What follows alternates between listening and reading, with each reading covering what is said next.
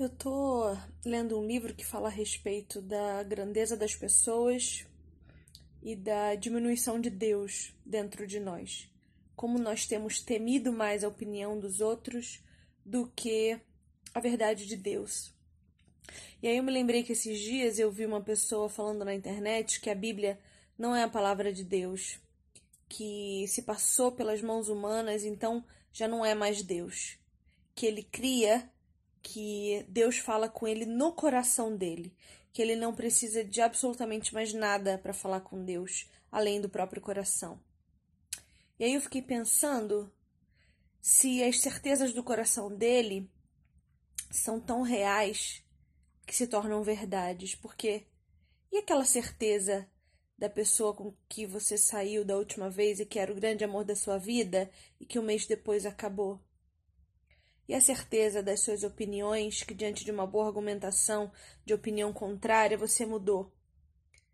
E aquela tua sensação de preconceito que fazia você tratar as pessoas diferentes e que, diante de uma leitura, você se transformou por dentro. E as tuas palavras que ficam soltas aí pelo vento e que andam de acordo com o que a sociedade espera que você diga são essas certezas do teu coração que te garantem que o que você sente é Deus falando? Os teus sentimentos são tão reais assim que diante de Deus se tornam verdades absolutas?